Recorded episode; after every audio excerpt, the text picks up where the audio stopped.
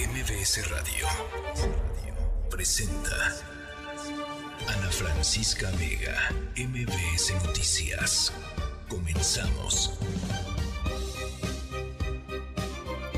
Hola, ¿qué tal? Muy buenas tardes. Son las seis, las seis de la tarde con un minuto. Ya es jueves, jueves 27 de julio del 2023. Soy Adrián Jiménez y a nombre de la titular de este espacio, Ana Francisca Vega, te doy la más cordial bienvenida. Muchísima información de la que estaremos hablando esta tarde. ¿Qué está pasando con las lluvias hoy prácticamente en todo el tiempo, en, todo, en, el transcurso del día ha estado lloviendo en diferentes puntos de la capital. Esto ha provocado algunos encharcamientos, algunas problemáticas con el tránsito vehicular. Hay que manejar con precaución. También qué está sucediendo en el Estado de México con las inundaciones que afectan en Chalco. Vamos a estar entrando al tema de violencias contra las mujeres, niñas y niños que, ha sucedido con este con esta problemática, cómo es que están abordando los gobiernos de México, Estados Unidos, estas acciones, estos acuerdos para combatir eh, las drogas sintéticas. Saludamos con mucho gusto a Ciudad del Carmen, Durango, Felipe Carrillo Puerto, Reynosa e Ixtapas y Guatanejo. También a los que nos escuchan desde el Valle de México a través del 102.5 en Twitter. Me encuentras como arroba Adrián Radio FM. Ahí estamos en contacto, en comunicación. Sígueme, te sigo y hacemos una buena charla, una buena comunicación. El WhatsApp también está disponible para todos ustedes. 55 43 77 1025. Sus comentarios, sus sugerencias son muy valiosas para nosotros. Nos encuentran también en la plataforma digital mbsnoticias.com y en nuestras redes sociales en TikTok MBS Noticias. Buenas tardes, comenzamos. MBS Noticias informa. Las lluvias han estado afectando durante el transcurso de este día a la Ciudad de México y dejaron diversos encharcamientos para que nos dé todos los detalles de lo que sucede con las precipitaciones. Saludo con mucho gusto en la línea telefónica a mi compañero Juan Carlos Alarcón. Buenas tardes, Juan Carlos. ¿Qué tal, Adrián? Qué gusto, gracias. Eh, muy buenas tardes a todos. Efectivamente, como bien lo señalas, ha llovido durante prácticamente todo el día y ha dejado algunos encharcamientos, principalmente en carriles centrales del anillo periférico hacia el sur a la altura de la Avenida de la Luz, en esto en dirección hacia el norte, encharcamientos en carriles centrales han paralizado por algún momento la circulación. Para estos momentos ya los bomberos eh, lograron desasolvar eh, la red de alcantarillado para que el agua fluya de manera normal y no tener estos contratiempos que generaron hace algunas horas precisamente la lluvia que cayó en la zona sur de la capital. La alcaldía Álvaro Obregón ha sido una de las más golpeadas por la precipitación pluvial durante esta tarde, la zona de San Ángel, la avenida San Jerónimo, toda esta parte que colinda de Álvaro Obregón con la alcaldía Tlalpan, hemos encontrado encharcamientos que han dificultado el avance vehicular. Por ejemplo, el C5 reporta que continúa la lluvia en alcaldías, nuevamente en Álvaro Obregón, Denustiano Carranza, Miguel Hidalgo, Magdalena Contreras y Coajimalpa, prácticamente las alcaldías que contemplan la parte sur y poniente de la ciudad. Sin embargo, se ha generalizado la precipitación pluvial, los vientos, y ya lo mencionábamos también desde muy temprano,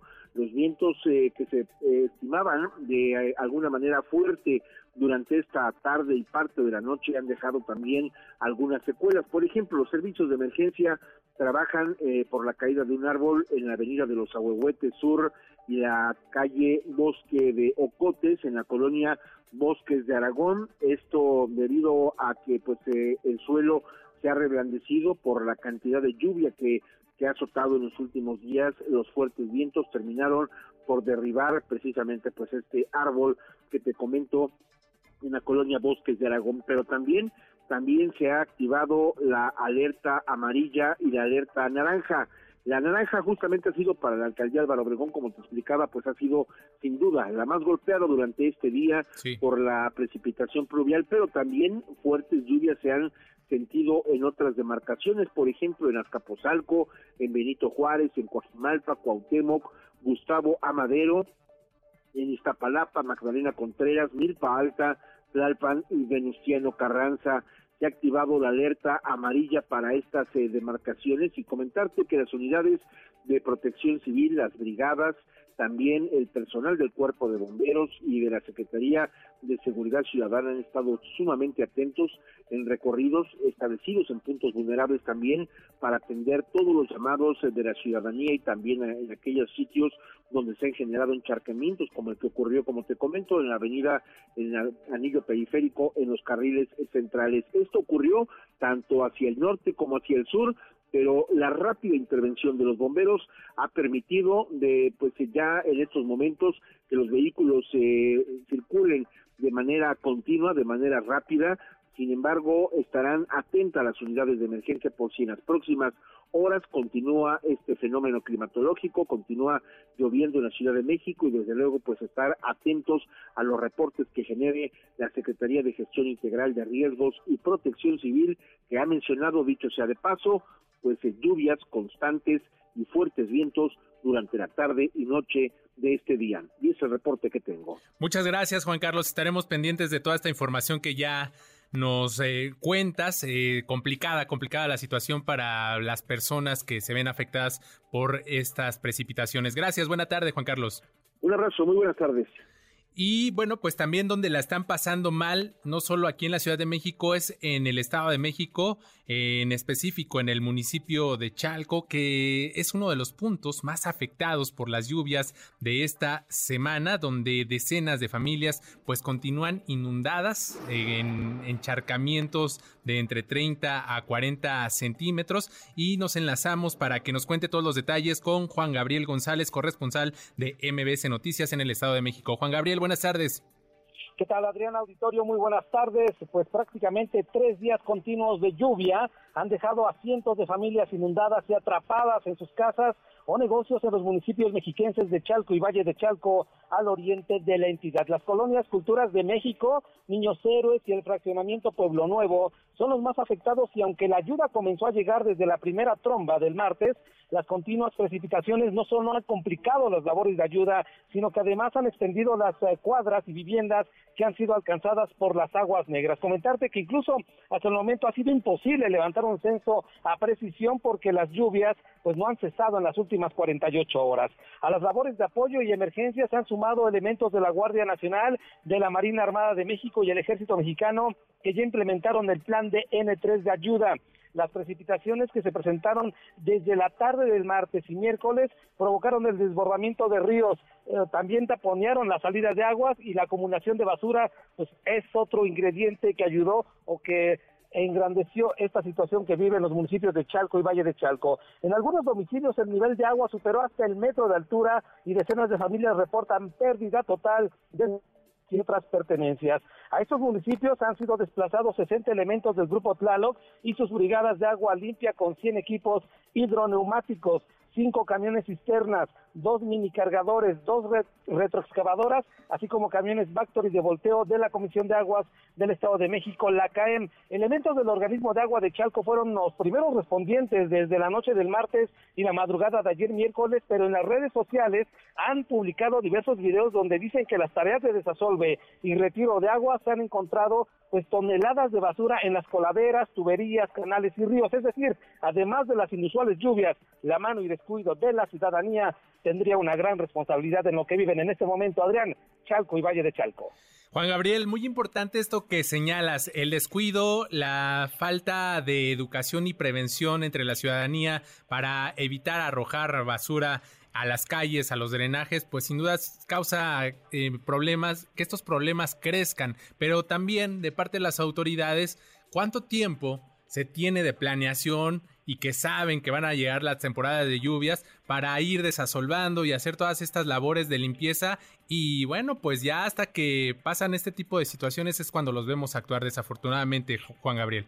Eh, sí, y además hay que sumar otra situación, Adrián, y es que eh, resulta que las autoridades municipales, estatales y federales desde hace algunos meses comenzaron a hacer algunos trabajos eh, de tuberías subterráneas para, dicen o dijeron en ese entonces, agilizar pues la lluvia entonces no les dio tiempo de terminar en varios puntos, como en este caso de Chalco, y ahí están las consecuencias, todo se le está juntando a este municipio mexiquense. Juan Gabriel González, pues estaremos muy pendientes de esta situación porque pues las lluvias continuarán, sin duda, estamos en plena época de lluvias y de aquí hasta septiembre y un poco más, fin de año, pero lo más fuerte todavía está por venir, así que estaremos muy pendientes. Gracias, Juan Gabriel. Pendientes, buenas tardes, Adrián. Gracias, buenas tardes. Les recuerdo nuestro número de WhatsApp 55 43 77 1025. Ahí estamos en contacto, en comunicación. En TikTok somos MBS Noticias. Ana Francisca Vega, MBS Noticias. Me da mucho gusto saludar en la línea telefónica a Wendy Figueroa, directora de la Red Nacional de Refugios, porque es importante platicar sobre este asunto, las violencias contra las mujeres, niñas y niños en el primer semestre del 2023, más allá pues de las cifras de los datos. Wendy, buenas tardes, ¿cómo estás? Hola, muy bien Adrián, gracias por el espacio. ¿Qué decir sobre este tema que, que es muy importante? Se dice que si bien no hay estadísticas exactas sobre el número de feminicidios que se registran en nuestro país, bueno, pues sí hay también pues algunos otros datos que nos pueden dar, digamos, alguna pista de cómo andamos en esta materia de violencia que se ejerce contra mujeres, niñas y niños. ¿Cómo, cómo andamos? ¿Cuál es la lectura? Pues bueno, la lectura, y gracias por esta pregunta, es que pues en México no hay ningún lugar para hacer eh, niña, adolescente, mujer de cualquier edad, porque no hay ningún lugar seguro, ni en las redes sociales, ni en la casa, ni en el trabajo, ni en el transporte público. Y eso, pues bueno, es una emergencia nacional que no solamente afecta a más del 50% de la población mexicana, Adrián, sino que también habla de la inseguridad que hay en nuestro país, ¿no? Esto afecta a hombres y mujeres y si bien han existido esfuerzos gubernamentales para disminuir las violencias, creo que el punto clave es ese, que históricamente se ha administrado la violencia buscando disminución, pero no ha habido estadísticas certeras, diagnósticos con enfoque de igualdad, de derechos humanos, para poder identificar justo cuáles son las acciones efectivas que tenemos que, que realizar para eliminarlas, porque de nada nos sirve cada 25 de mes escuchemos que hay números que bajan, pero nuevamente volvemos a hablar de las mujeres, niñas y niños como si fueran números, si son sujetas y sujetos de derecho. Me parece que ese es un punto súper importante, escuchar los testimonios y las voces donde sigue habiendo revictimización, donde sigue no escuchándolas, no atendiéndolas, y eso nos lleva a estar en una crisis de derechos humanos.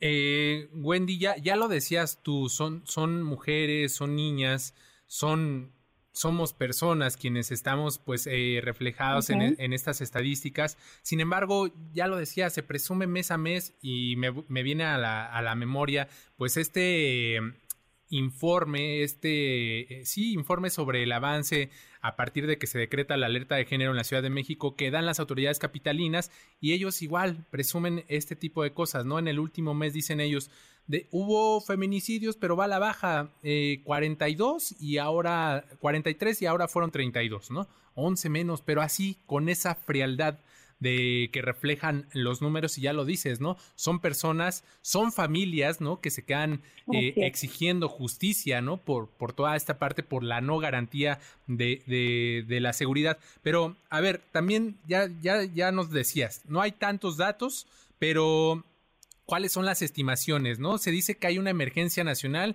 porque eh, cuántas mujeres son víctimas todos los días eh, aquí en nuestro país. ¿Cuáles son las Mira, estimaciones? pues son más de 11 mujeres, niñas y adolescentes víctimas de feminicidio en este país. El tema y lo grave también en México es que no se tipifican correctamente los feminicidios si se hablan de homicidios culposos, dolosos o de suicidio desapariciones de niñas, adolescentes y mujeres hay entre 7 y 9 al día. Entonces, pues bueno, justo esto nos lleva a identificar que somos de los primeros países en Latinoamérica que estamos en estos índices de violencia y que efectivamente no tendríamos que celebrar la disminución, sino que tendríamos que mirar cuáles son las acciones trascendentales para eliminar estas violencias. Y bueno, pues estos datos, imagínate, Adrián, son eh, creados por la sociedad, por la búsqueda, por algunas mujeres que denuncian, algunas mujeres que llegan a pedir eh, pues atención en las autoridades, pero hay muchas que no. De hecho, en México hay una cifra negra de más del 90%. Esto quiere decir que esto es una pincelada solo de lo que sucede en nuestro país. Entonces, pues bueno, estos números son lamentables y precisamente tenemos que hacer una reingeniería en el sistema de acceso a la justicia en nuestro país y también en reconocer las acciones coeducativas de prevención que se tendrá que hacer en todos los niveles y tengo que decirlo, porque hablar de derechos humanos es hablar de presupuestos, presupuestos etiquetados con perspectiva de género que sean garantes, progresivos, entregados en tiempo y forma. Y eso pues no existe en nuestro país. Ahora, Wendy, déjame preguntarte, estamos platicando con Wendy Figueroa, directora de la Red Nacional de Refugios. Déjame preguntarte este tema sobre las cifras, sobre los datos que da a conocer el Secretariado Ejecutivo del Sistema Nacional de Seguridad Pública, que, hasta entre sus mismas cifras no concuerdan ahí, pues digo, de, por sí no hay, no hay datos. Y luego los datos que, hay, pues se contradicen entre, entre estos mismos datos que publican las autoridades. ¿Cómo estamos ahí en ese asunto?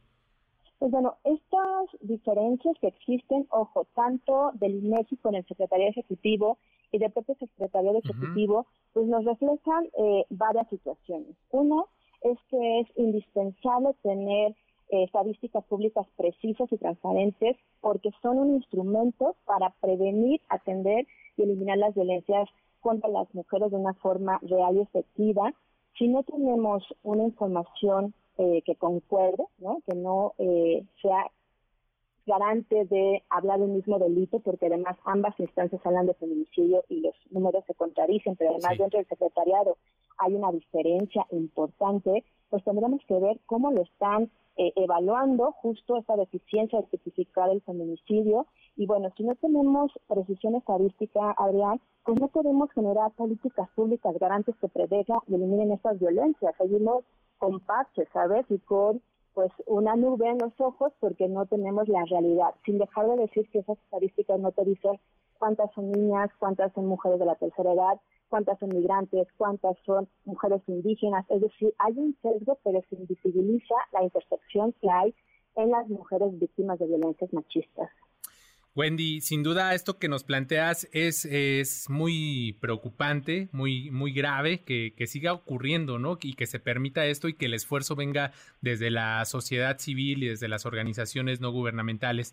Eh, ¿Qué pasa? ¿Cómo andamos en materia de denuncia? Se dice que en México solo el 6% de las mujeres que son víctimas de violencia acude a realizar una denuncia. Este, esto también ¿Qué nos dice? ¿Cómo lo, cómo lo traducimos? Es muy bajo eh, este, este porcentaje de las mujeres que denuncian. Aquí son dos temas importantes de analizar. Uno es que justo en México se define el número de delitos o si subió o disminuyó de acuerdo al número de denuncias. Y ese es un grave error porque efectivamente, como bien lo dices, en México hay un porcentaje por medio del 6% de las mujeres que son víctimas de violencia que denuncian y esto es por diferentes razones.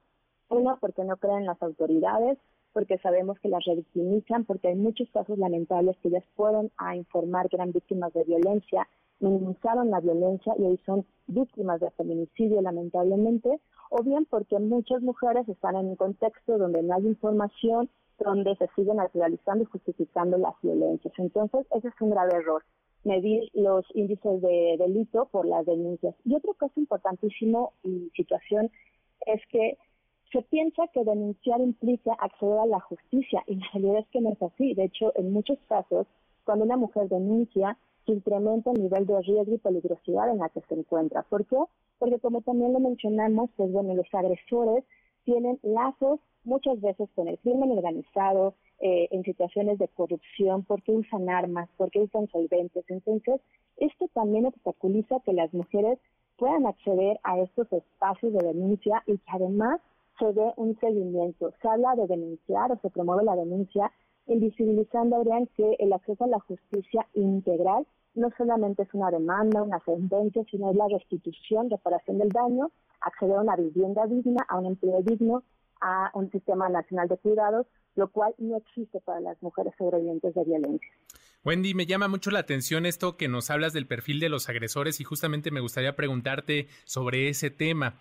Aquí eh, a veces las autoridades nos dicen, es que el agresor está en casa, está en la familia y entonces implementan una política donde dice el agresor tiene que salir de casa. Bien, creo que es válido, es un, es un buen esfuerzo, pero ya nos decías de este perfil de los agresores cuando tienen vínculos militares, políticos, cuando se utilizan armas. Ahí cómo, cómo, cómo estamos para ir cerrando ya esta, esta conversación, Gwen.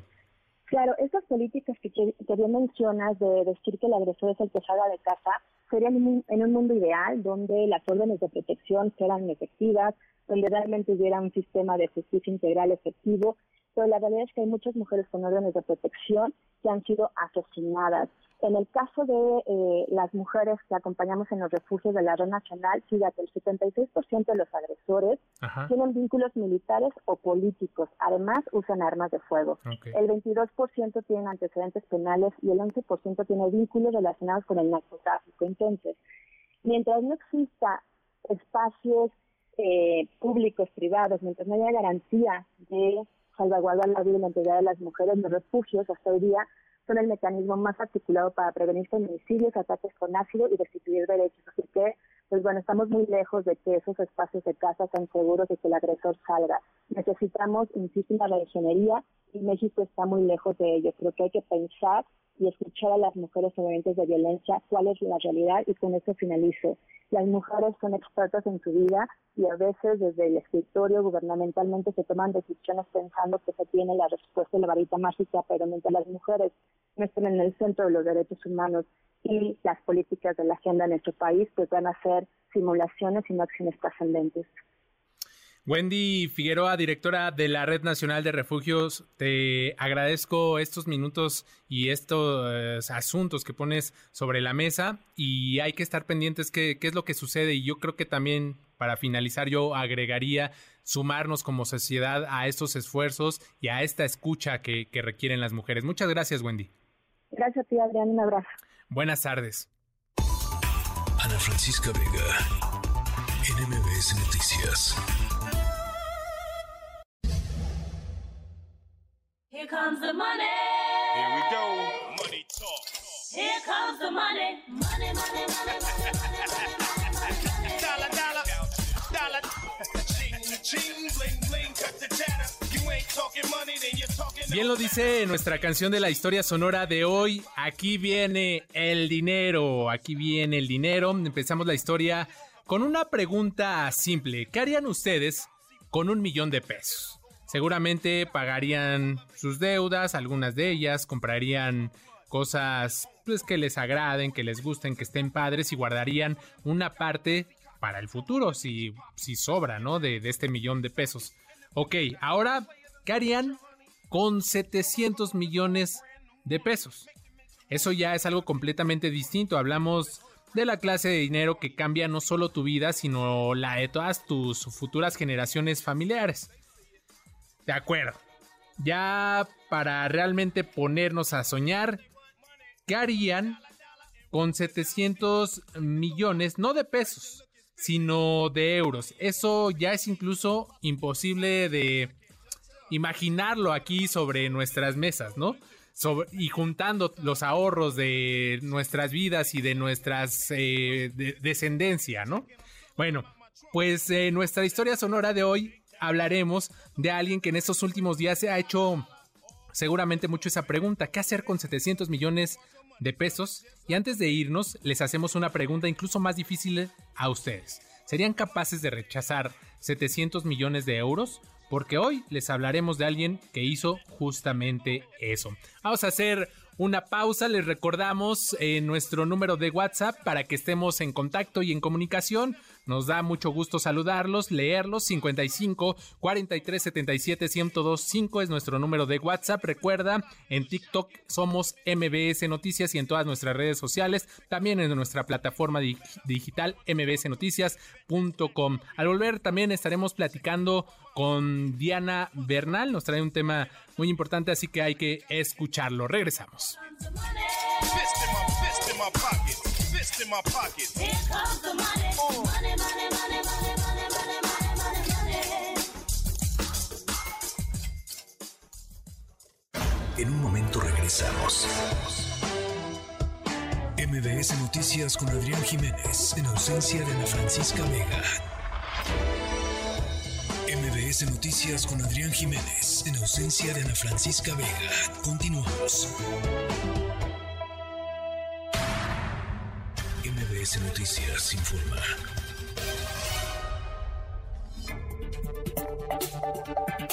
Estamos de regreso. Canadá, Estados Unidos y México reafirmaron acciones conjuntas ante la mortífera plaga de las drogas sintéticas. Así se refieren en particular al fentanilo y los efectos que causa en quienes lo consumen. Vamos a escuchar los detalles. Los tiene mi compañera Rocío Méndez. Rocío, buenas tardes. Adelante. Adrián, ¿qué tal? Muy buenas tardes. Se hace por parte del gobierno federal un resumen de lo acordado esta semana por las tres naciones. De hecho, se subraya la persecución comprometida a narcotraficantes, el desmantelamiento de redes criminales, la concentración en suministro de precursores químicos utilizados para fabricar fentanilo y también pidiendo a las empresas químicas y de transporte privadas tomar medidas para evitar el desvío de estas sustancias, preveniendo, dicen las tres naciones, el tráfico de drogas transfronterizo y promoviendo servicios públicos para reducir el consumo de drogas. Todo esto se reitera en un comunicado del gobierno federal, Adrián, que detalla lo alcanzado durante la segunda reunión del Comité Trilateral de Fentanilo, encabezada por la Secretaria de Seguridad y Protección Ciudadana de México, Rosa Isela Rodríguez, la asesora de Seguridad Nacional de Estados Unidos, Elizabeth Sherwood Randall, y la asesora de Seguridad Nacional e Inteligencia de Canadá, Jody Thomas. Con estos encuentros se acordó la creación de un grupo de expertos para revisar los marcos legislativos y regulatorios asociados con precursores químicos y también se establecerá un mecanismo para compartir rápidamente tendencias emergentes de drogas ilegales y distribución. Además, Adrián se buscará el respaldo internacional ante el tráfico de sustancias ilegales en la nueva coalición global para atender amenazas de drogas sintéticas. En su próxima reunión, desde la Asamblea General de la ONU, se presentarán estos avances de Canadá, Estados Unidos y México en contra del fentanilo. Es el reporte al momento. Muchas gracias, Rocío. Seguiremos pendientes. Buena tarde. Buenas tardes. Y se filtró un audio donde presuntamente Iván Estrada Guzmán, alcalde del municipio de Matehuala, en San Luis Potosí, pues se le escucha decir que pertenece a un grupo eh, del narcotráfico que opera en el altiplano y que estaría relacionado con el secuestro masivo de migrantes. Después de esto, fue detenido por agentes de la Fiscalía General de Justicia Estatal para realizar una comparecencia sobre estos presuntos vínculos con el crimen organizado. Nos enlazamos hasta San Luis Potosí con nuestro corresponsal Marco Luis Polo. Buenas tardes, Marco Luis. Muy buenas tardes, Adrián. Pues eh, efectivamente te informo que el presidente municipal de Matehuala, San Luis Potosí, el panista Iván Noé Estrada Guzmán, fue detenido este jueves alrededor de las 12.45 del mediodía por elementos de la Fiscalía General del Estado, luego de que el edil se negó a presentarse de manera voluntaria para realizarse una prueba de voz como parte de las investigaciones que se le siguen por su presunto vínculo con el crimen organizado. Además, se informó que tal detención está basada en una orden de comparecencia emitida por un juez.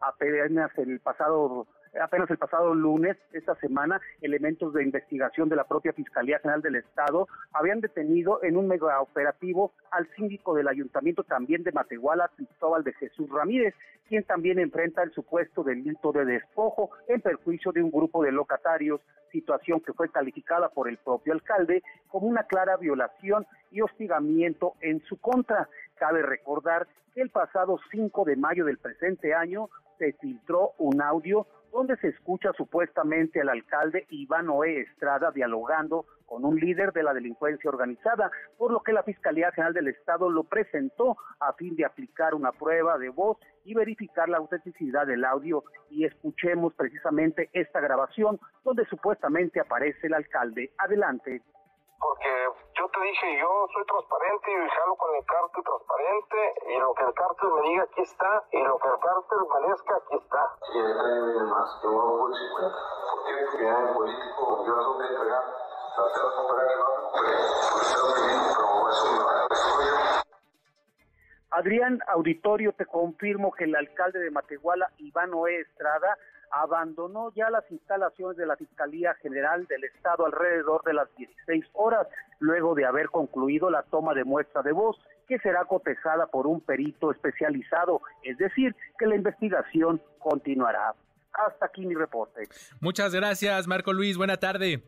Buenas tardes.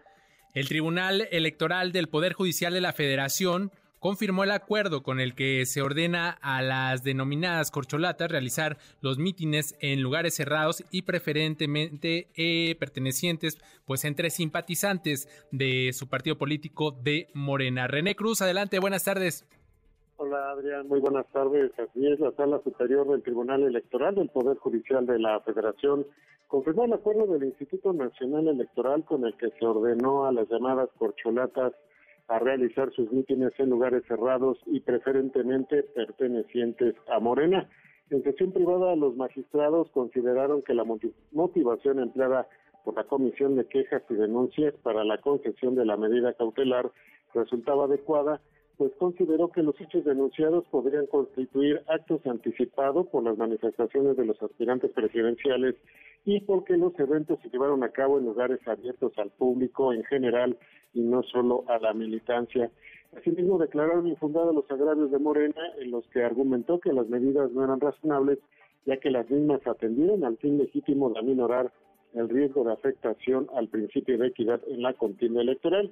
Con esta resolución, Adrián, con esta resolución del Tribunal Electoral, pues los eventos de Marcelo Ebrard, Gerardo Fernández Noroña, Adán Augusto López, Ricardo Monreal, Claudia Sheinbaum y Manuel Velasco pues no deberán contener elementos proselitistas, tendrán que estar dirigidos a la militancia y simpatizantes, además de que no deberán emitir expresiones de índole electoral. Y Adrián, comentarte, ya que estamos abordando este tema de las corcholatas, eh, también que el presidente Andrés Manuel López Obrador impugnó el acuerdo de la Comisión de Quejas en la que con el que le ordenó tener que realizar comentarios sobre Xochitl Galvez y eliminar de las conferencias de los días 10, 11, 14 y 17 de julio las expresiones que realizó en torno a la senadora del PAN. En el escrito, Edgar Armando Aguirre González, director general de Defensa Jurídica Federal de la Consejería Jurídica, argumenta que la medida es ilegal e incongruente toda vez que se dictó de actos, se trató de actos futuros de realización incierta, además de que a la fecha no se desarrolla ningún proceso electoral o federal. Agregó que el acuerdo de la Comisión de Quejas del INE constituye un mecanismo de censura previa, pues restringe el derecho de libre expresión del, del titular del Ejecutivo Federal. Adrián, el reporte que tengo. René, será muy interesante también saber cómo le van a hacer las corcholatas estas, eh, estos políticos de Morena que aspiran a ser el candidato presidencial rumbo a 2024 para que en sus eventos pues sean de manera, pues dicen ellos, preferentemente en lugares cerrados y que no se aborde el tema electoral. Si todo va sobre el tema electoral, sobre el 2024, será muy interesante porque pues eh, no sé cómo, cómo le podrían hacer y cómo se podría hacer eh, valer esta resolución, René. Así va a ser interesante ver qué medidas van a instrumentar, Adrián, para dar a, dar este cumplimiento a este a estos lineamientos que aprobó ayer por la noche el Instituto Nacional Electoral. Aunque siendo honestos, Adrián, pues veo muy difícil que les vaya a importar dar el cumplimiento a este a este asunto, pues como lo hemos venido este, viendo en los últimos meses, pues a pesar de estos llamados que les hace el INE, pues a ellos pues poco les importa acatar esta resolución y siempre buscan algún algún medio eh, para pues evadir esta esta ley. Inclusive también eh, también comentarte que pues eh, pues ya también al interior de los equipos de las llamadas corcholatas hay preocupación también en este sentido por la cuestión de que se hagan en lugares cerrados.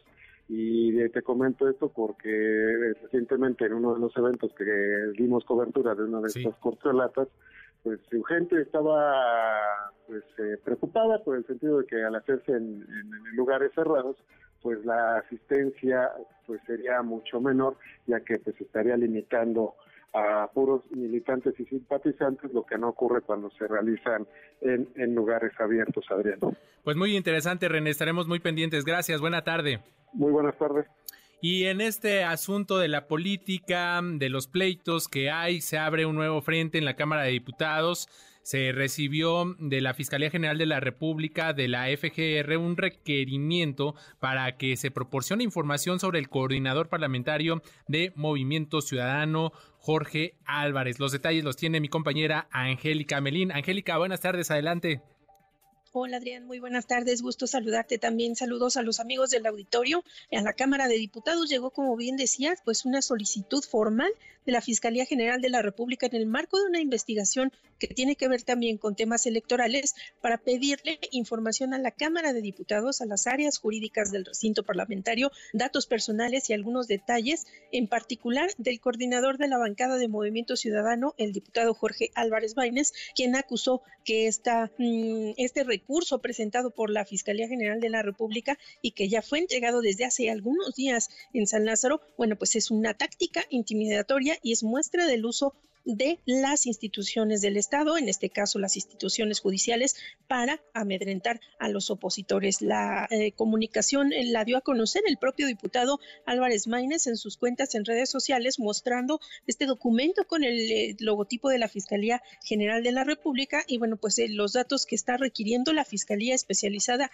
en delitos electorales con respecto a él. El, el legislador, decíamos, atribuyó este hecho a una actitud intimidatoria hacia su persona y lo atribuyó a la serie de denuncias que él y su partido político, el del Ciudad Movimiento Ciudadano, han estado presentando en las últimas semanas, Adrián, en contra de las precampañas y campañas anticipadas de aspirantes presidenciales, en particular de Morena. ¿Qué le está pidiendo la FGR, la Fiscalía General de la República, a la Cámara de Diputados? Bueno, pues que le informe sobre los datos personales del diputado Álvarez Maínez, su horario de trabajo, su domicilio laboral y también datos sobre el partido político al que pertenece el congresista. Señaló que pese a este acto de la Fiscalía General de la República que busca amedrentarlo, bueno, pues él seguirá interponiendo las denuncias por los actos que dice, pues son anticipados, son ilegales en el marco del proceso electoral. Adriana es el reporte. Muchas gracias, Angélica. Pues vaya un nuevo pleito pues entre los políticos de oposición y quienes están en el poder. Veremos en qué termina todo esto. Gracias, Angélica. Buena tarde. A ti, hasta luego. Hasta luego. Diana Bernal en MBS Noticias. Saludo con mucho gusto a Diana Bernán, ladrón de Guevara, asesora constitucional y experta en derecho fiscal y defensa de los contribuyentes. Diana, buenas tardes, ¿cómo estás? Hola Adrián, qué gusto saludarte. Pues aquí con estas ganas de platicar contigo, con el auditorio sobre problemitas fiscales, Adrián, que luego son muy comunes porque creo que todos hemos escuchado que a veces alguien se queja de que fue algún establecimiento, algún comercio y no le quisieron expedir la factura o regresó después por la factura y le dijeron que ya no se la podían expedir, que porque iba a cambiar el mes o que ya habían expedido un comprobante para el público general. Y si te parece bien, pues podemos tocar ese tema. Me parece excelente, es, es, muy importante porque incluso pues a veces causa frustración porque necesitamos comprobar, necesitamos esas, esas facturas y nos traen a la vuelta y a la vuelta y, y qué sucede, ¿no? Porque se, nos, yo diría que no se convierte en un problemita, se convierte en un problemón para quienes solicitamos las facturas, ¿no? Exacto, porque hay que recordar que actualmente la única factura eh, aceptada por el SAT es el comprobante fiscal digital 4.0. Y como tú muy bien dices, si yo hago cualquier gasto que quiero deducir, incluso un gasto de servicios médicos, por ejemplo, que puedo deducir en mi declaración anual, forzosamente necesito que me expidan el CFDI o más conocido como factura. Y entonces me resultó muy interesante, Adrián, y quise compartirlo con tu auditorio y el auditorio de MBS, una herramienta que el SAT ha puesto a disposición de todos los y las contribuyentes y que se llama el servicio de conciliación de emisión de facturas. Y fíjate que a través de este servicio tú puedes acceder, no necesitas ni siquiera tener tu contraseña de, de, del SAT, tu ID o tu firma electrónica, sino simplemente puedes acceder con tu nombre, con tu RFC y vas a poder denunciar o pedir una aclaración a aquel establecimiento, comercio o persona física, prestador de servicios o vendedor que no te esté dando el CFDI en la forma en que tú lo estás pidiendo, con el concepto que tú quieres, por el monto adecuado, o que simplemente te dice, pues yo no le facturo, joven, ¿no? Ajá. Entonces, en esta herramienta que voy a publicar la dirección en, las en las redes, eh, es entras, como te digo, muy sencillamente es en línea, puedes entrar en cualquier momento de las 24 horas y pedir una aclaración. Quiero comentarte, Adrián, que hemos estado diciendo en los espacios de MDS qué importante es que los y las trabajadoras cuenten con su salario real registrado para efectos de seguro social y de Infonavit.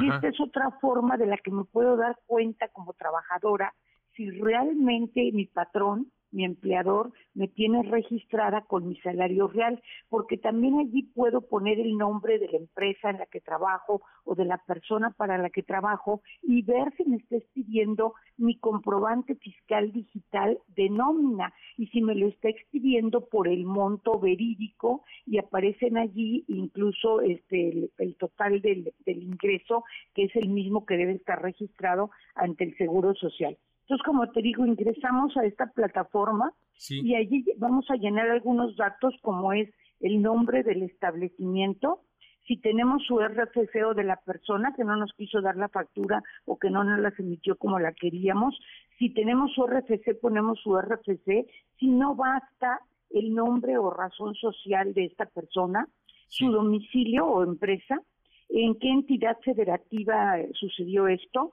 e incluso te pide la plataforma que describes brevemente en qué consistieron los hechos, lo cual pues no nos debe intimidar, es simplemente decir qué bien o servicio adquirimos, cómo solicitamos la factura, si de forma presencial o por correo o por teléfono, y ya con base en esto, pues decir que en esa forma sucedieron esas, esos hechos y después señalar cómo pagamos, porque ah, podemos haber pagado en efectivo, el, el SAT solo acepta pagos eh, que puedan ser referenciados a través de un monedero electrónico de una institución bancaria. Entonces, algunos pagos se permiten en efectivo, pero hasta dos mil pesos. Pero en su caso, si pagamos en efectivo por ser un pago menor o hicimos una transferencia electrónica, un cheque o con tarjeta de crédito. Después ya nada más ponemos nuestro nombre y apellido, Sí. eh, si te- nuestro RFC, si tenemos RFC, porque podemos ser extranjero o a lo mejor puede ser una persona, hombre o mujer, que pues sea amo o ama de casa, ¿no? Y Sí. está en su casa y no tenga este RFC, pero entonces simplemente ponen que no tiene RFC, pero puede tener una deducción de gastos médicos. Y algo muy importante, Adrián, tenemos que aceptar que nuestros datos personales van a ser usados por el SAT. Sin embargo, el SAT se compromete, y allí lo dice muy claro en su plataforma, a que serán tratados, esperemos que así sea, Adrián, Ajá. con estricta confidencialidad. De acuerdo. Oye, Diana, y déjame preguntarte, ya, ya nos describías el proceso para hacer esta pues solicitud, este servicio de conciliación de facturas. ¿Cuá- ¿Cuánto más o menos se lleva una persona en, en hacer esto que nos describías? O sea, ¿es rápido, es fácil, está amigable la plataforma? Sí, está súper amigable. La verdad a mí me gustó mucho y yo creo que lo puedes hacer que será cinco o siete minutos si tienes los datos a la mano o si eres más rápido en llenar datos, pues lo haces más rápidamente. Y fíjate que tu pregunta es muy importante porque el SAT está diciendo que en 48 horas te va a responder esa aclaración a tu correo electrónico o a tu medio de contacto que hayas dado, mensaje de texto en tu móvil, por ejemplo. Y, te- y si no te puedes responder en 48 horas, SAT se compromete a darte por lo menos un folio de seguimiento para dar seguimiento a esto. Y sí es muy importante, Adrián, porque pues es muy triste que en un momento dado los establecimientos, los locales, las personas eh, presten servicios, vendan bienes, pero no facturen. Claro. Ya ves que ha habido mucho problema con la compra de facturas por operaciones simuladas, entonces lo mejor es estar bien con el SAT, estar bien con las contribuciones y aprovecharnos de esta plataforma. Perfecto, pues me, me resulta muy importante esta opción que tenga pues las personas, la ciudadanía para hacer este reclamo, para hacer estas aclaraciones y, y además de que pues el plazo que establece el SAT de 48 horas pues también resulta cómodo, ¿no? No tenemos que estar espere y espere como antes, ¿no? En todos estos trámites burocráticos y, y, y bueno pues eh, se me hace importante que la ciudadanía lo sepa. Diana, nos decías que esta plataforma, el acceso, lo vas a poner en tus redes sociales. Así ¿Cómo, es. ¿Cómo te encontramos en tus redes sociales? Eh, eh, pueden seguir en Twitter en arroba Diana Bernal LA1. Adrián, yo ahorita te voy a robar a ti y MBS para publicar la dirección de la plataforma donde pueden aclarar o conciliar cualquier factura que no les hayan querido expedir o les hayan expedido mal. Por supuesto, métanse ahí al Twitter, estaremos muy pendientes y lo estaremos retuiteando para que más gente pueda acceder a este servicio, a esta plataforma. Diana Bernal, asesora constitucional y experta de Derecho Fiscal y Defensa de los Contribuyentes. Muchísimas gracias por, esta, por estos minutos. Gracias a ti, Adrián. Excelente tarde. Buena tarde. Ana Francisca Vega, NMBS Noticias.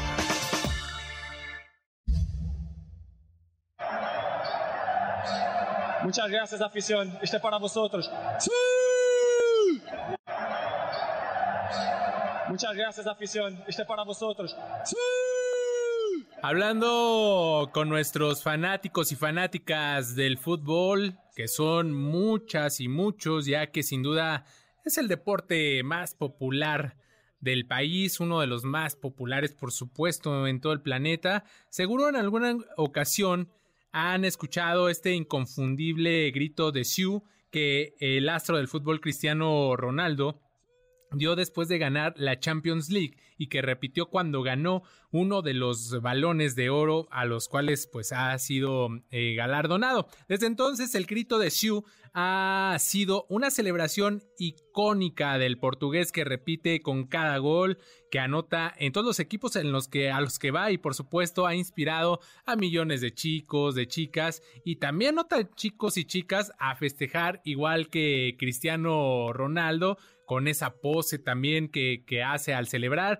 Y si son fans del fútbol, seguro saben que actualmente el jugador está pasando pues ya la recta final de su carrera en una liga muy lejana a la élite del fútbol, una liga que además está haciendo todo lo posible para llenarse de las mayores estrellas del mundo, como pues con lana, ¿no? Entre los cuales se encuentra el protagonista de nuestra historia sonora mm, de hoy. Vamos a hacer una pausa, estaremos platicando con Luis Miguel González. Les recuerdo que está abierto y disponible nuestro número de WhatsApp 55 43 77 1025. Opiniones, comentarios, sugerencias, todo es bienvenido. Vamos a una pausa, regresamos.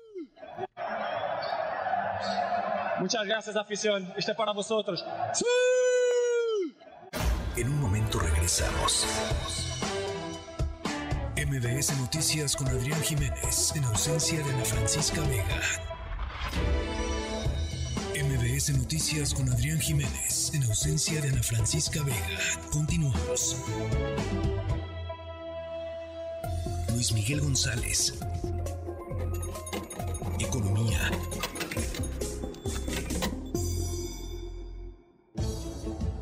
Me da mucho gusto saludar en la línea telefónica a Luis Miguel González, director editorial del Economista. Buenas tardes, Luis Miguel, ¿cómo estás? El gusto es mío, Adrián. Con mucho gusto estar contigo. Se ha presentado la encuesta eh, nacional de ingresos y gasto de los hogares, la ENIG 2022. ¿Qué, qué, qué nuevos datos nos arroja después de lo observado en la pandemia de COVID-19 y qué análisis tienes de la misma, Luis Miguel? Creo que para quienes nos están escuchando, que probablemente ya oyeron algo de la encuesta, nomás recordar lo básico. La encuesta ingreso-gasto es una fotografía que se hace sobre los hogares mexicanos cada dos años. Eh, los datos que se dieron a conocer ayer corresponden a 2022 y se comparan en primer lugar con los que teníamos en 2020. Y yo diría que la, el primer dato es la caída de ingresos que sufrieron los hogares mexicanos en 2020 ya fue recuperada en 2022. Ok. Luego, el propio gobierno pone mucho énfasis en otro de los datos y es se está reduciendo la desigualdad en México. Esto medido entre a la hora de comparar los ingresos del de- 10% más pobre comparado con el 10% más, más rico. ¿Cuál es el problema? Pues yo diría que con los datos que tenemos no debemos cantar victoria. Somos un país extremadamente desigual. El, lo- el 10% de los hogares más ricos es 15 veces, tiene 15 veces más ingresos que el 10% más pobre. De tal manera que pasar de 18 a 15, pues todavía nos deja claro todo lo que nos falta por recorrer. Una brecha enorme, Luis Miguel, sin duda. Sí, luego hay algunos otros datos adicionales que son muy interesantes. Por ejemplo, cuánto gastan los mexicanos en salud. Y pues básicamente lo que nos está diciendo es en 2020 una familia mexicana tenía un enorme gasto en salud asociado a la pandemia. De alguna manera comprábamos desde pues desde las mascarillas hasta antigripales, vitaminas, y se reduce ligeramente el gasto en salud para el 2022, pero sigue siendo sustancialmente más alto de lo que era, por ejemplo, en 2016 o 2018. ¿Qué nos está diciendo esto? Pues que de alguna manera el sistema de salud pública no es suficiente para que la pues para que la gente pueda recargarse en el gasto público en salud. Hablamos de compra, lo que llaman de bolsillo en medicinas, para compensar el desabasto que hay en hospitales públicos. Pues yo diría, gastamos una parte importante del presupuesto familiar en, en salud, más, más de lo que gastamos, por ejemplo, hace ocho años. Sí, o que simplemente alguna emergencia y dices, aunque tengas seguro, pero ir a padecer las filas, los horarios, las tardanzas, pues rápido acudes a un servicio particular cercano a tu domicilio, ¿no? De acuerdo a tus posibilidades y pues ahí también se va una parte del gasto, como bien lo refieres. Sí, Luego, otra cosa que mide, Adrián, la encuesta ingreso-gasto de los hogares es eh, de dónde vienen los ingresos de las familias. Pues aparece como primer concepto, obviamente, el trabajo. Tiene que ver con tu salario, con las prestaciones asociadas a tu trabajo. Pero luego aparecen de manera más importante que otros años transferencias de gobierno y remesas. ¿Qué es lo que nos está diciendo? Sí hay una diferencia entre lo que el gobierno está haciendo llegar a las familias, pero también se nota en esta encuesta los ingresos que nos llegan por remesas. Que ahí en remesas como, a- como andamos, ¿no? También andamos en niveles pues históricos, ¿no? absolutamente históricos y yo diría que en términos generales la, la encuesta ingreso-gasto de los hogares va a seguir dando que hablar en los próximos días. Eh, la próxima semana Coneval, que es quien mide la pobreza, Sí. va a hacer un, su propia interpretación de los datos. Eh, eso, eso ocurrirá el 3 de agosto. Yo diría, Adrián, es importante eh, reconocer este tipo de trabajos que hace el INEGI porque es lo más parecido a ir a un chequeo médico como sociedad. De acuerdo. Es decir, cómo andamos de ingreso, cómo andamos de gasto. Yo diría qué bueno que se ha reducido la desigualdad, pero eh, al paso que vamos necesitaríamos varias décadas para convertirnos en una ciudad, en una sociedad menos desigual o, o más igual. De acuerdo, Luis Miguel. Pues nos tenemos que ir a, a una pausa muy interesante, todos estos puntos que pones ah, en la discusión y estaremos pendientes del reporte de Coneval. Gracias, Luis Miguel. Buena tarde. Buena tarde. Hasta luego. Vamos a una pausa, regresamos con más información. MBS Noticias con Adrián Jiménez, en ausencia de Ana Francisca Vega. En un momento regresamos. MBS Radio presenta Ana Francisca Vega en MBS Noticias. Continuamos. Ya estamos de regreso en esta segura segunda hora informativa. Son las 7 de la noche ya con 7 minutos. Jueves, jueves 27 de julio del 2023. Les recuerdo nuestro número de WhatsApp 55 43 77 1025 55 43 77 1025. Le estaremos dando lectura a todos sus mensajes. En la siguiente hora, más de 100 organizaciones respaldan el informe del grupo interdisciplinario de expertos independiente de Ayotzinapa del caso de los normalistas desaparecidos y se solidarizan con las familias de los 43 normalistas. Además, Irma Uribe y sus recomendaciones en Adentro, Afuera. Les recuerdo que también en nuestras redes sociales estamos en activo. Síguenos. En TikTok nos encuentras como MBS Noticias. Vamos con nuestro resumen informativo con las 3 de esta tarde. Las 3 esta tarde. Los principales cárteles del narcotráfico mexicano, el cártel de Sinaloa y el cártel Jalisco Nueva Generación, tienen más de 44 mil elementos en más de 100 países alrededor del mundo, así lo ha estimado la Administración para el Control de Drogas de Estados Unidos, la DEA. Nos enlazamos con nuestro colaborador hasta Washington, nuestro colaborador de MBC Noticias en Washington, José Díaz Briseño. José Díaz, buenas tardes, ¿cómo estás? ¿Qué tal? Buenas tardes. Así es, Adrián, una importante comparecencia de la jefa de la DEA, Ann Milgram, quien compareció eh, justamente ante el Comité de Crimen y Vigilancia de la Cámara de Representantes. Ahí, como bien decías, la jefa de la DEA presentó estimaciones eh, no presentadas previamente sobre eh, justamente el tamaño de los cárteles en México, de acuerdo con eh, la administradora de la principal agencia antidrogas de Estados Unidos, eh, pues asegura que de estos 44 mil elementos que mencionaste, eh, que eh, pues cubren a ambos carteles más importantes de México, el cártel de Sinaloa y el cártel Jalisco Nueva Generación, estarían repartidos en dos maneras.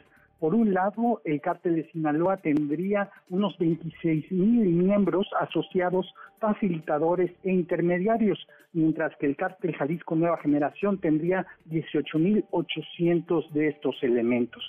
En el plano internacional, la DEA dijo que el cártel de Sinaloa tiene la presencia más amplia entre los dos cárteles. La jefa de la, del esfuerzo antinarcóticos de Estados Unidos aseguró eh, que, que tenían presencia en más de 100 países. Escuchemos directamente las palabras de la jefa de la DEA, Anne Graham, hoy. Una de las cosas que hemos hecho es mapear estos dos cárteles en todo el mundo y en Estados Unidos. Hemos podido identificar no solo a los miembros de esos cárteles, sino también a los facilitadores, los mayoristas, los lavadores de dinero y también a las personas de nuestras comunidades que son esa última milla, las que están poniendo ese fentanilo en manos de un estadounidense. En su comparecencia, Milgram insistió que estos dos carteles son centrales en la producción ilegal en México y contrabando de fentanilo hacia Estados Unidos. Recordemos, esta es la droga sintética que ha sido responsable de más de 75 mil muertes tan solo en 2022 aquí en territorio estadounidense. Eh, y como sabemos, el fentanilo es fabricado principalmente a partir de precursores químicos importados de Asia. Sin embargo, la administradora de la DEA dijo que los números de decomisos siguen sin abatirse aquí en Estados Unidos. Eh, se aseguró en esta comparecencia que eh, recordemos el año el año pasado hubo un decomiso de alrededor de 400 millones de dosis letales y este año, de acuerdo con la señora Milgram, ya van más de 200 millones de dosis de fentanilo ilegal. Recordemos, todo esto ocurre al tiempo que eh, los tres países de Norteamérica, Estados Unidos, México y Canadá se reunieron justamente esta semana en la Ciudad de México para combatir esta droga. Este es el reporte desde Washington, Adrián. José Díaz, pues eh, eh, importantes los datos que da a conocer porque nos da muestra del poder que tienen estas organizaciones del crimen organizado, el cártel de Sinaloa y el cártel Jalisco Nueva Generación, pues no solo en México, en todo el mundo, 44 mil integrantes y distribuidos en 100 países y este reconocimiento que se hace, ¿no? De que es necesario pues aumentar estas tareas en materia de decomiso. Así es, eh, habrá que ver, eh, por ejemplo, si, si México se comprometió a compartir datos de decomisos eh, que en febrero, o sea, la, la propia jefa de la DEA había acusado que México no estaba compartiendo. Pues estaremos pendientes de toda esta información que siga en torno a estos acuerdos que ya lo decías eh, después de esta reunión que tuvieron aquí en la Ciudad de México. José Díaz Briceño, colaborador de MBC Noticias en Washington. Muchi- muchísimas gracias. Buena tarde. Hasta luego, Adrián. Hasta luego. Sigue el pleito entre el presidente López Obrador y Xochil Gálvez. Ahora Xochil Gálvez, quien busca la candidatura de la oposición eh, por va, Va por México, interpuso una denuncia ante la Fiscalía General de la República contra el presidente Andrés Manuel López Obrador por haber revelado información fiscal y bancaria de su empresa. Saludo con mucho gusto a mi compañero Oscar Palacios. Oscar, buenas tardes. ¿Qué tal, Adrián? Buenas tardes. Así es justo, la senadora por el PAN, Xochitl Galvez Ruiz, presentó una denuncia contra el presidente Andrés Manuel López Obrador, esto por revelar datos relativos a su empresa High Tech Services. De visita por el estado de Sonora, la también aspirante a la candidatura presidencial del Frente Amplio por México, detalló que esta denuncia es por haber revelado un secreto fiscal y fue presentada precisamente este jueves por sus abogados ante la Fiscalía General de la República. Indicó que se trató de violaciones al Código Fiscal que prohíbe que una autoridad revele información confidencial y aseguró que confía en la actuación del titular de la FCR, Alejandro Gertz Manero, justo ante esta denuncia. Escuchemos. Hoy he presentado la denuncia contra el presidente de la República, mis abogados, por haber revelado el secreto fiscal, por haber hecho público violaciones al Código Fiscal eh, que prohíbe que una autoridad revele. Y en su momento mi equipo de comunicaciones entregará copia de la denuncia, pero es haber revelado información fiscal confidencial, que no podía la autoridad revelarla. Podía auditarme si quería. Conozco al fiscal Gertz Manero, fui compañera de gabinete de él y tengo confianza en su actuación. Galvez Ruiz afirmó que no tiene miedo a un atentado, aunque bueno, reconoció que lo que le da temor es que alguien le haga algo a sus hijos pensando que tienen mucho dinero. Así lo dice. Yo no tengo miedo a un atentado, lo digo sinceramente. Lo que me da temor es que alguien le haga algo a mis hijos pensando que tenemos dinero, ¿no? Esa es la preocupación que tengo. Más bien que la gente crea que somos megamillonarios, como el presidente lo ha dicho, y no lo somos. Somos una familia clase media alta, quizá, pero hasta ahí. Pero no somos megamillonarios y que alguien quiera hacer extorsionar a mi hija en el negocio a cambio de pedirle dinero. Esa es la preocupación que yo tengo con la información fiscal. Justo como lo escuchamos, la senadora por el PAN subrayó que no es megamillonaria como el presidente López Obrador lo ha dicho. Somos una familia de clase media alta quizá, pero no somos megamillonarios, indicó justamente Xochitl Galvez. Adrián, el reporte. Buenas tardes. Muy buenas tardes, Oscar. Hasta luego. Hasta luego. ¿Qué tenemos hoy en el mundo, Álvaro Morales? Buenas tardes, ¿cómo estás? Hola Adrián, muy buenas tardes a ti y a todo nuestro auditorio. Bueno Adrián, hoy traemos noticias buenas y noticias malas. A ver, ¿cómo? Cuéntame, cuéntame. Las buenas es que oficialmente ya no nos tenemos que preocupar por el cambio climático. ¿Ya no? Ya no. Las malas es que ya no nos tenemos que preocupar por el cambio climático porque ya lo superamos y vamos a una etapa mucho peor. No. Porque el día de hoy, ante la prensa de Estados Unidos, el secretario general de las Naciones Unidas, Antonio Guterres, Ajá. anunció que el planeta ya superó la fase del cambio climático y que hemos entrado a algo que él llamó la era de la ebullición global. Ah, caray, eso suena... ¿Suena peligroso? Sí, sí, sí. O sea, ebullición, Ebullición ¿nos, nos y estamos todo- sirviendo, cociendo en el planeta o, o de que es qué se básicamente trata? lo que señaló Guterres. Eh, Guterres repitió el llamado que ha hecho hasta el cansancio para que los países, en especial aquellos que pertenecen al G20, redoblen sus esfuerzos en la lucha contra la emergencia climática en todo el mundo. Eh, Guterres volvió a hacer énfasis en la necesidad de que los países más desarrollados reduzcan también sus emisiones de carbono, que ha sido una, una meta de las Naciones Unidas desde hace años. Escuchemos justamente a Guterres inaugurar, vaya, esta era de la ebullición global. Escuchemos. And for scientists, it is unequivocal. Humans are to blame. Y para los científicos, esto es equivocado. Los humanos tienen la culpa. Todo esto es totalmente consistente con las predicciones y las repetidas advertencias. La única sorpresa es la velocidad del cambio. El cambio climático está aquí, es aterrador. Y es solo el comienzo. La era del calentamiento global ha terminado. La era de la ebullición global ha llegado. El aire es insoportable, el calor es insoportable y el nivel de ganancias de los combustibles fósiles y el clima en acción es inaceptable. Los líderes deben liderar. Ahí escuchamos aterrador, Adrián, es como lo describe Guterres, yo estaría de acuerdo. El secretario general también señaló que, a menos, Adrián, que de aquí al lunes nos caiga en el mundo una era del hielo así sorpresiva, eh, julio del 2023 va a ser el mes más caliente de toda la historia. Eh, los efectos del calor ya se están sintiendo en todo el mundo. En México obviamente tuvimos temperaturas récord, mientras que en países como Italia, Grecia o Algeria, los incendios forestales están devastando los bosques y poniendo en peligro a miles de personas que ya han tenido que abandonar sus hogares para escapar del fuego. Hasta el momento estos incendios en Europa y Argelia ya provocaron la muerte de por lo menos 40 personas, la mayoría de ellos en Argelia. La Organización Meteorológica Mundial señaló que, a comparación con las temperaturas del 2019, la temperatura, la temperatura de este mes de julio es casi un grado mayor en promedio, un alza increíblemente alta para, para solo un periodo de cuatro años. Además de que el día 6 de este mes fue el día, según los registros, el día más caliente de la historia, por lo menos desde que empezamos a tomar este tipo de temperaturas a nivel mundial en 1940. Y además los científicos, Adrián, señalan que aunque ya tenemos el mes más caliente de la historia y el día más caliente de la historia, es muy probable que en este año ese récord se rompa por lo menos un par de veces más.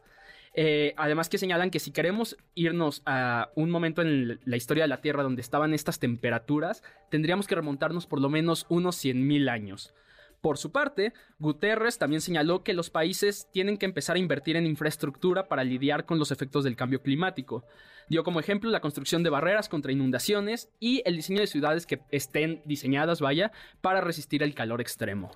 Muy interesante el llamado, la preocupación, por decirlo menos alarmante, ¿no? Espeluznante. sí, aterrador, como dice Guterres. Esta situación. Este, y aquí en la Ciudad de México es un ejemplo porque pues el cemento, ¿no? Sí. La cantidad de cemento que hay en la Ciudad de México hace que el calor se Sí, sienta la con falta una- de árboles Sí, también. Exactamente. Justamente hay un, hay un debate muy interesante de los científicos que es la historia de la Tierra está separada en eras y en fases y muchos científicos dicen que estamos en una fase llamada antropoceno, donde ya hablamos de una Tierra que ha sido modificada eh, geográficamente de forma casi irreversible por los humanos. Así que este se podría decir que ya es oficialmente el planeta humano por el daño que le hemos hecho. Sí.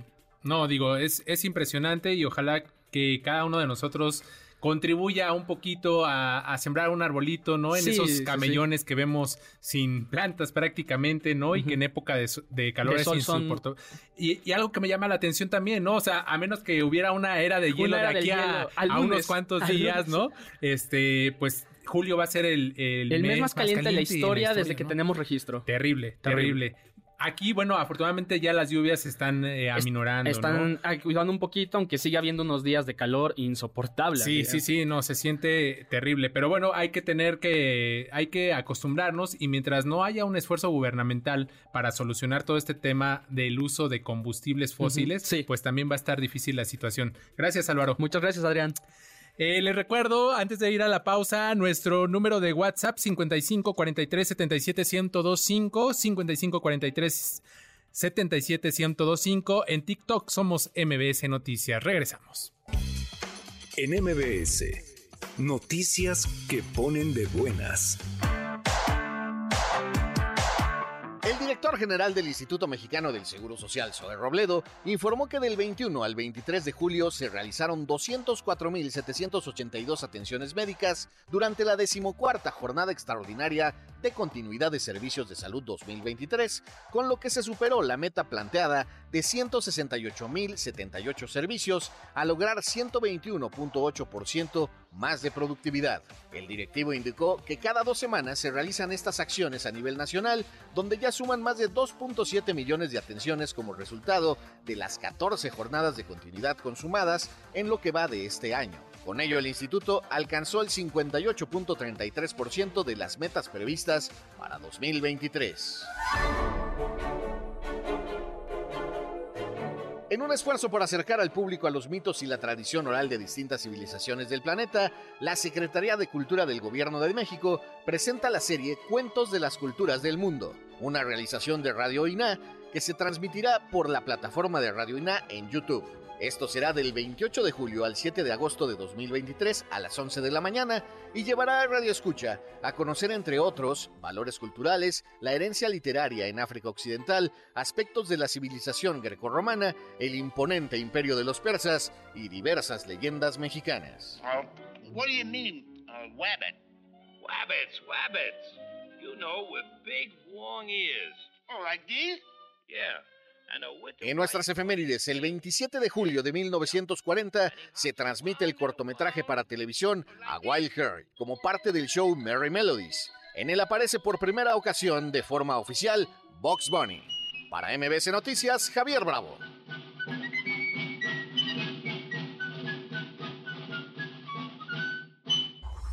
MBS Noticias con Adrián Jiménez, en ausencia de Ana Francisca Vega. En un momento regresamos. MBS Noticias con Adrián Jiménez, en ausencia de Ana Francisca Vega. Continuamos. Ya estamos de regreso, ya les comentábamos que íbamos a hablar sobre este respaldo que han expresado más de 100 organizaciones sobre el informe que el último informe que ha dado a conocer el grupo interdisciplinario de expertos independientes sobre el caso Ayotzinapa. Y para hablar sobre este tema y sobre esta solidaridad que brindan a las familias de los 43 normalistas, me da mucho gusto saludar a Humberto Guerrero, él es coordinador del programa de derechos humanos de Fundar. Buenas tardes, Humberto, ¿cómo estás? ¿Qué tal? Muy buenas tardes, Adrián. Gracias por el espacio. Pues eh, gracias a ti por estos minutos para empezar a, desmenuzar pues estas expresiones de, respaldo, esta solidaridad con las familias de los 43 normalistas. ¿Por dónde iniciamos? Porque ya han transcurrido pues eh, eh, estos nueve años de la desaparición de los 43 estudiantes de Ayotzinapa en Guerrero en 2014. ¿Qué, ¿Qué, decir después de este último informe que da a conocer el GIEI? Pues yo creo que hay que empezar por decir que, que el motivo por el cual tantas organizaciones y personas en lo, en, en lo individual expresamos nuestra solidaridad uh -huh. es, eh, por supuesto, por la, por la dimensión humanitaria en sí misma del caso, la tragedia que es en sí misma el caso para los estudiantes desaparecidos y sus familias, pero también porque el caso Ayotzinapa y los hallazgos del GIEI pues nos dan lo que es un, una radiografía, un mapa de cómo funciona la impunidad en México en este tipo de casos, ¿no? Y, y pues de manera muy clara nos revela cómo, cuando, o sea, cómo, cómo eh, casos que nos han vendido por mucho tiempo que obedecen a dinámicas de violencia local, muy focalizadas en lo municipal, pues creo que hay que empezar a cuestionarnos eso y ver que en esas dinámicas de criminalidad, en apariencia local, ¿no? Digamos, porque el eslabón más visible es la parte municipal, pues en realidad hay, involucramiento de las Fuerzas Armadas a las más altas esferas, ¿no? O creo que una, una, una pregunta que, que surge eh, inevitablemente de ver esta negativa del ejército a abrir su información es ¿por qué tal interés del ejército en mantener esa información oculta? en, en un problema, en un caso que en principio nos quisieron vender, vender que se debía a una problemática local, ¿no? De, de, de un municipio.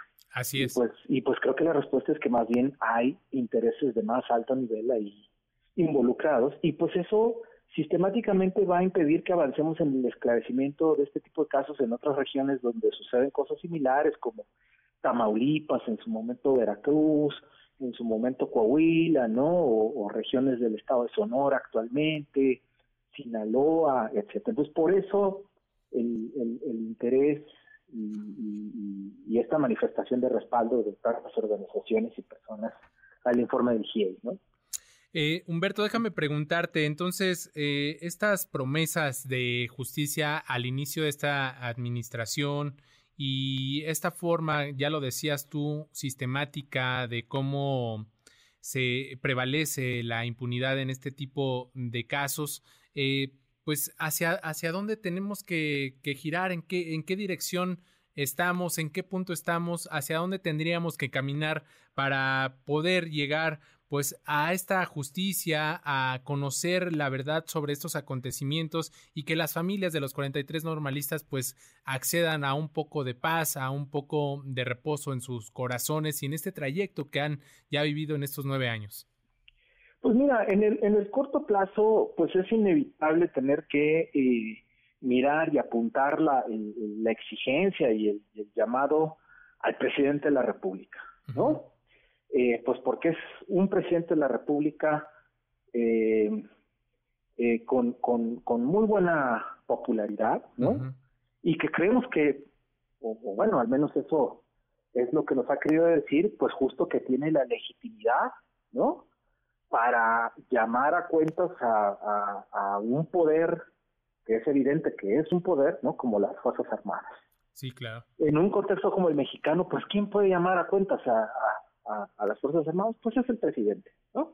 Por supuesto que legalmente hay vías, ¿no? Para continuar la investigación, a nivel de instancias internacionales, por supuesto, también el caso puede irse a instancias internacionales, pero en términos eh, de legitimidad política y, de poder, pues es el presidente quien, este presidente en específico, pues quien tendría posibilidades todavía eh, refrendar su palabra y dar un último jalón al caso, eh, pues para tratar de dilucidar qué es lo que pasó, ¿no? Claro. Eh, y también dilucidar, pues, cuál fue el grado de responsabilidad de las distintas corporaciones eh, en este operativo que, dio pie a la desaparición de los estudiantes. Platicamos con Humberto Guerrero, coordinador del programa de derechos humanos de Fundar, y, y déjame pues sí cuestionarte respecto a esto. Ustedes después de este pronunciamiento que hacen como organizaciones de derechos humanos, como activistas, como académicos, eh, han tenido oportunidad ya de platicar con algunos de, las familias, familiares, padres de los 43 normalistas?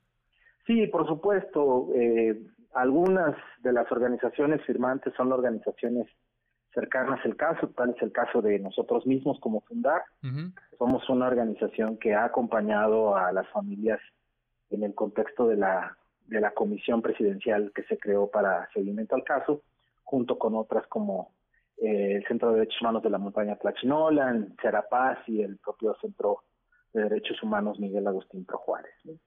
Eh, ¿qué, qué, les, ¿Qué les han expresado después de, de este último informe? Veíamos cierta impotencia, cierto desconsuelo, desesperanza pues eh, eh, después de, lo que sucedió con este último informe y del retiro de los expertos independientes que estaban interviniendo en el caso Ayotzinapa, ¿qué, les han expresado? ¿Qué les, qué les han dicho directamente?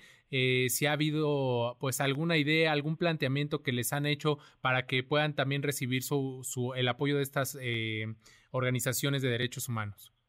Por supuesto que el principal sentimiento que expresan es el de tristeza. ¿no?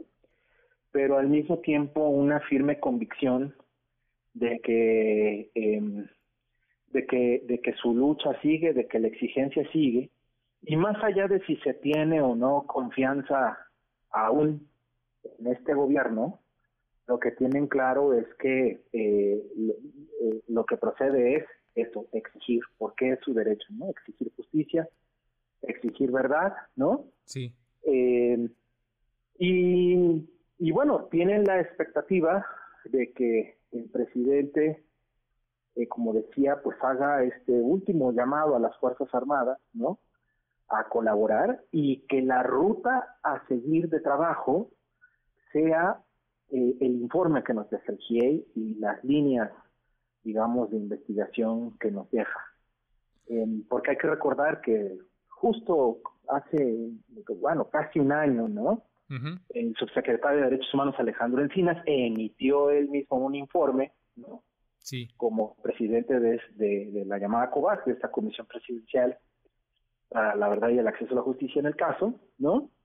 Donde dio una versión, o intentó dar una versión que, que desde su perspectiva empezaba ya a dar una solución al caso, pero que el propio GIEI, con base en evidencia técnica, demostró que esa versión que dio ese informe de Alejandro Encinas no se sostenía, eh, que incluso había dudas sobre la veracidad de eh, las capturas de pantalla que sustentaron su versión, ¿no? que es una versión que hablaba pues de un escenario de muerte de los muchachos en, escenarios muy crueles, ¿no? Sí. Muy gráficos, pero que pues la evidencia no se sostiene, ¿no?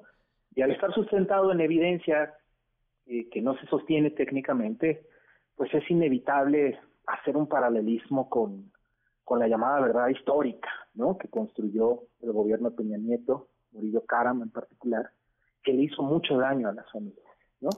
Así mucho es. da- mucho daño en, en un sentido emocional, pero también mucho daño en, eh, pues eso, en el, en el sentido de confianza que podían o no tener hacia las autoridades.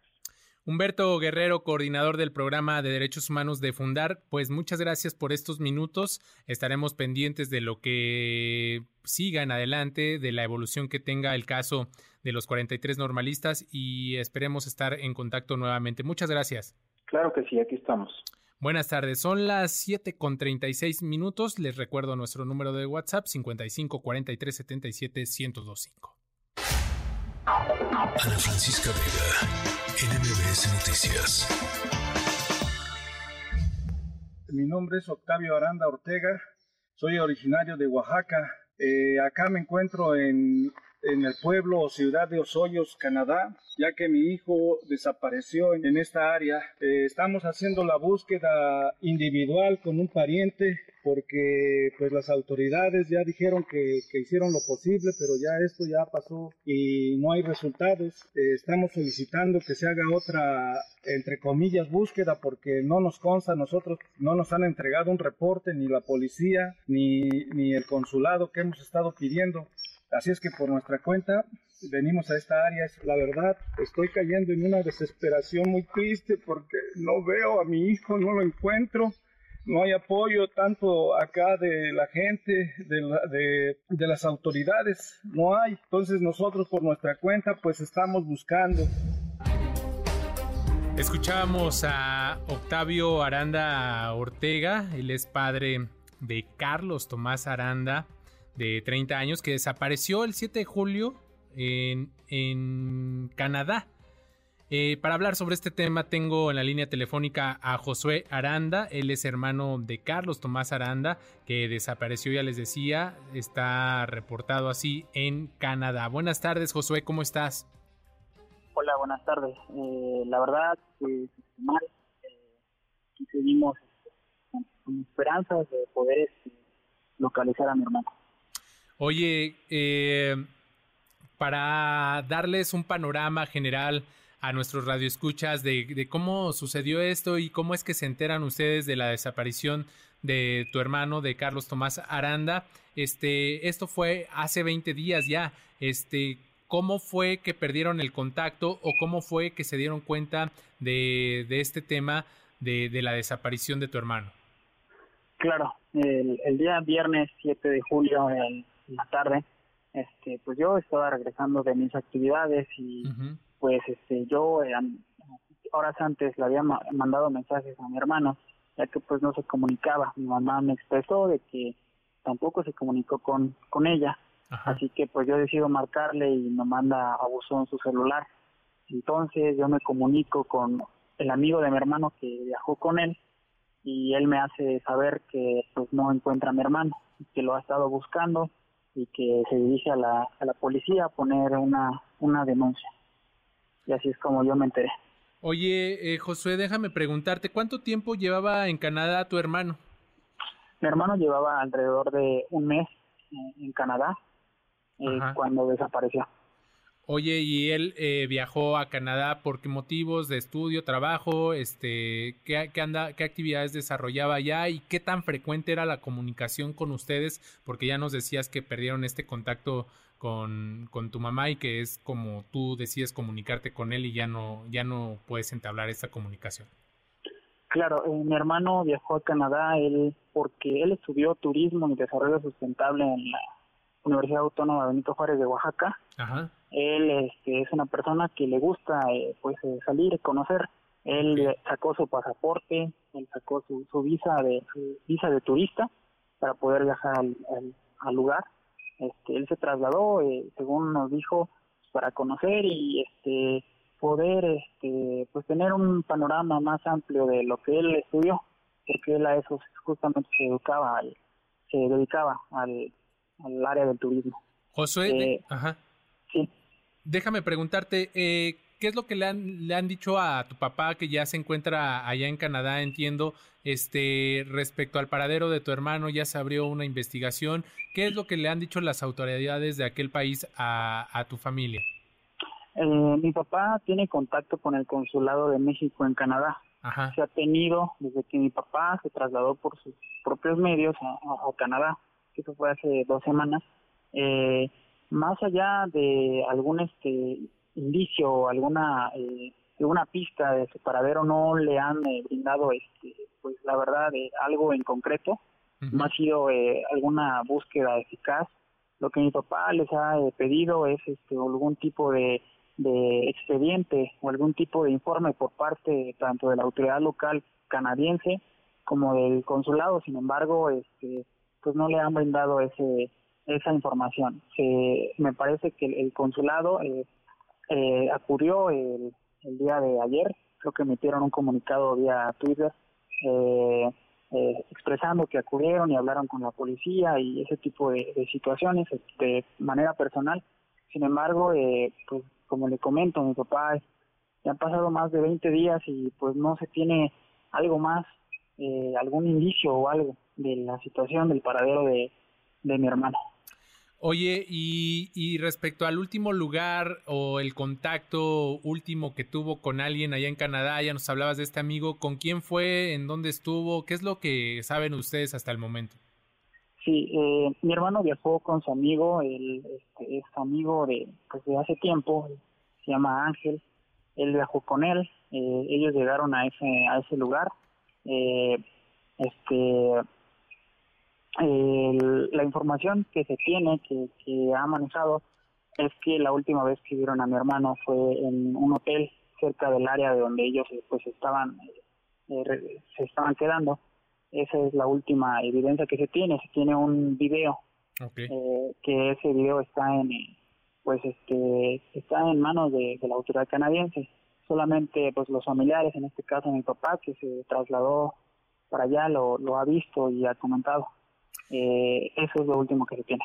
Josué, para cerrar esta entrevista, me gustaría preguntarte cuál es la petición que le haces a las autoridades canadienses y por supuesto también a las autoridades diplomáticas aquí en nuestro país para que les ayuden a localizar a su hermano, a tu hermano. Sí, sí, mire, nosotros eh, la verdad no somos una familia pudiente, no, no somos una familia este, que pueda eh, decir que tiene pues, dinero, la verdad.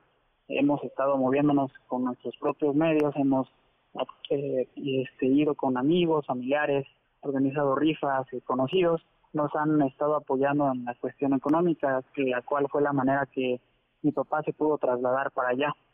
Eh, lo que nosotros eh, pedimos, eh, el, el apoyo de diferentes organismos e instituciones para que se pueda intensificar la búsqueda y se puedan buscar otros medios de investigación del paradero de mi hermano y de que de alguna manera el consulado pueda eh, este, entablar eh, más conversación con la autoridad canadiense para que se siga eh, buscando a mi hermano y no se deje, no se deje como una estadística más en pues en lo que pues, tristemente pasa. Josué Aranda, pues muchas gracias por estos minutos y seguimos al pendiente sobre cualquier cosa que surja respecto a la localización de tu hermano. Este, te deseo lo mejor y que pronto haya resultados. Hasta luego, Josué. Muchísimas gracias por el espacio. Le agradezco. Hasta luego. Son las 7.44. Pausa. Regresamos. En un momento regresamos. MBS Noticias con Adrián Jiménez, en ausencia de Ana Francisca Vega. MBS Noticias con Adrián Jiménez, en ausencia de Ana Francisca Vega. Continuamos. Adentro, afuera. afuera. Recomendaciones para niñas, niños, niñes y sus adultos. Literatura, música, cine y más. Adentro, afuera. Con Irma Uribe. Qué gusto saludarte, Irma Uribe. ¿Cómo estás? Bienvenida. Adrián, mucho gusto en saludarte y pues hoy les traemos recomendaciones de libros sobre naturaleza que están increíbles. Eh, siempre es padre leer sobre naturaleza, sobre todo ahorita que pues es verano y aunque en la Ciudad de México ha estado muy lluvioso últimamente, pues con los niños y niñas de vacaciones seguramente estarán más tiempo afuera, en los parques, caminando, Así que si sus hijos y sus hijas disfrutan de estas caminatas y de estar en el, al aire libre, pues estos libros seguramente les van a encantar. Ok, eso me parece maravilloso porque además eh, eh, hablar y tener contacto con la naturaleza y desarrollar la imaginación con este tema siempre es importante. Creo que es, es un acercamiento que nos llena de vida y de muchas emociones. ¿Qué, qué, qué propuestas nos traes? 100%. El primer libro que les quiero recomendar hoy se llama Historias de la Naturaleza en todo el planeta, 50 cuentos y leyendas tradicionales. Es de Angie, Angela McAllister y Hannah Beth Ross y este libro es una recopilación de 50 cuentos, fábulas, mitos y leyendas que la verdad es que es casi como un recorrido por nuestro planeta y me gusta mucho porque celebra mucho a la naturaleza y también la imaginación de las diferentes personas y pueblos que vivimos pues en la Tierra. Me, me gusta mucho que son cuentos cortos también, así que tampoco es que tengan que dedicarle mucho tiempo a leer el libro completo, vamos a decirlo así, sino que son cuentos cortitos que podemos leer en conjunto con nuestros hijos e hijas en diferentes momentos del día, que se sientan cómodos y si lo quieren leer en el parque o antes de dormir o antes de comer. Em, son historias y mensajes con mensajes de la naturaleza, 100%, pero la verdad es que también son historias con mensajes como de la interculturalidad, justo por el hecho de que son leyendas y fábulas de todo el planeta. Eh, Es muy, muy lindo. Trae, trae algunos cuentos sobre cómo se crearon los truenos o por qué existe la niebla, sobre cuál es el animal preferido de las flores e incluso hay uno por ahí sobre la receta de la sopa de piedra. Eh, definitivamente es un libro que les va a gustar muchísimo a los niños y niñas que tienen un interés por la naturaleza, por el medio ambiente y en general por el mundo que les rodea. Está muy, muy lindas las ilustraciones también. Los cuentos están preciosos, son cortitos. Eh, también para niños y niñas que están empezando a leer es bueno porque pueden empezar y terminar en una sentada, por decirlo así. Eh, el libro se llama Historias de la naturaleza en todo el planeta, es de Angela McAllister y lo recomendamos para niños y niñas a partir de los seis años. Perfecta recomendación. Eh, ¿Hay algo más respecto a estas recomendaciones sobre el acercamiento con la naturaleza? Sí, traemos otro libro que es para niños y niñas un poquito más grande, que es de Jackie Stroud y Wendy Atan. Es un libro que me encanta, que se llama Bajo tus pies, suelo, arena y todo lo que hay bajo la tierra. Tiene increíbles ilustraciones y unos textos informativos padrísimos, pero sobre el mundo del subsuelo. Entonces, desde las raíces de las plantas y los árboles hasta los animales que viven adentro de la tierra, que por cierto son aproximadamente un tercio de los animales que habitan el mundo. Eh, y cómo ellos y ellas construyen caminos en la oscuridad que de repente parecen laberintos, cómo pueden sobrevivir haciendo ahí abajo sus casas, en cómo crecen los hongos, cuál es la importancia del suelo para el cultivo de nuestros alimentos, qué tipos de suelo existen y cómo también el suelo es un factor súper importante para ayudarnos a combatir el cambio climático. La verdad es que este, este libro es increíble, sobre todo para niños y niñas que les guste hacer hoyos, escarbar, que les gusten las piedras, la geología, las plantas, les decía ya que es un libro informativo, trae muchos datos curiosos para aprender sobre el mundo de la naturaleza y también sobre las criaturas que viven en el subsuelo, ¿no? Tanto chicas como grandes, además de, por supuesto, crear conciencia sobre la realidad de los recursos del suelo y los problemas, pues como la deforestación, la desertificación, la sobreexplotación que pues suceden hoy en día. Eh, es, un libro muy, muy completo. Las ilustraciones están súper detalladas, eh, se mezclan con fotografías, así que tienen texturas diferentes eh, y es un libro casi infográfico. Las ilustraciones como si tienen un toque como de diseño de infográficos. Está muy lindo, se lo recomiendo para niños y niñas a partir de 7 años de edad y se llama Bajo tus pies y es de Beniatán. Irma, pues eh, nos tenemos que despedir por cuestiones de tiempo. Nos quedamos con estas dos recomendaciones. Eh, ten, ¿Alguna red social donde podamos observar estas recomendaciones y lo puedan checar eh, nuestros radioescuchas? Sí, acuérdense que después de comentarlo por acá, les dejamos las recomendaciones en los próximos días en nuestro Instagram, nos encuentran como adentro afuera, y además de recomendaciones de libros infantiles, siempre les dejamos por allá también eh, muchas ideas de planes familiares y culturales para los fines de semana. Irma Uribe, muchísimas gracias, un abrazo, que pases excelente noche. Hasta la próxima. Hasta luego, vamos con el final de nuestra historia sonora.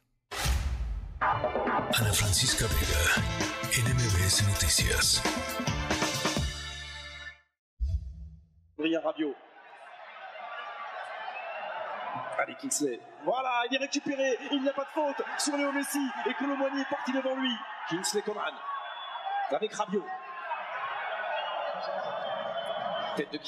Si tienen un buen oído, seguro en medio de los gritos de los narradores franceses pudieron distinguir el nombre de la megaestrella de fútbol Kylian Mbappé, uno de los mejores jugadores del mundo, sin duda. Esto que escuchábamos era la narración francesa del gol, del gol del joven de 24 años que le daba el empate a Francia durante la última final del Mundial, esa final intensa, impresionante en los últimos minutos. Pues si les cuesta entender los goles de Mbappé en francés, prepárense porque el crack del Paris Saint-Germain ha recibido una oferta de 200 millones de euros más 500 millones adicionales en bonos para jugar un año así como lo escuchan un año en el Al Hilal de la Liga de Arabia. Además, el jugador retendrá el 100% de los derechos de su imagen, esto claro, si desea aceptarla. Y aquí es donde viene la parte más sorprendente. Resulta que aunque el PSG ya aceptó que el equipo árabe intenta negociar con el joven goleador, según los reportes más recientes de periodistas deportivos, Mbappé habría rechazado la oferta de los 700 millones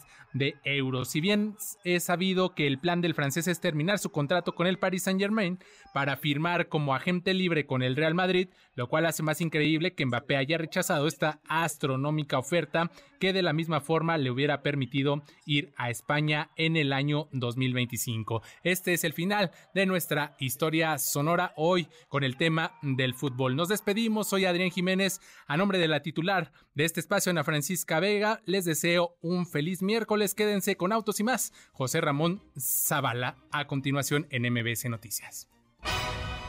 MBS Radio presentó Ana Francisca Vega, información para todos. MBS Noticias.